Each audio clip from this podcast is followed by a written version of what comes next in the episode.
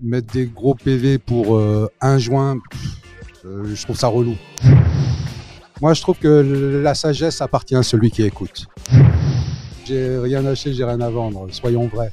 Parlons Cana, le podcast des acteurs du cannabis légal vous donne rendez-vous bientôt avec un nouvel invité.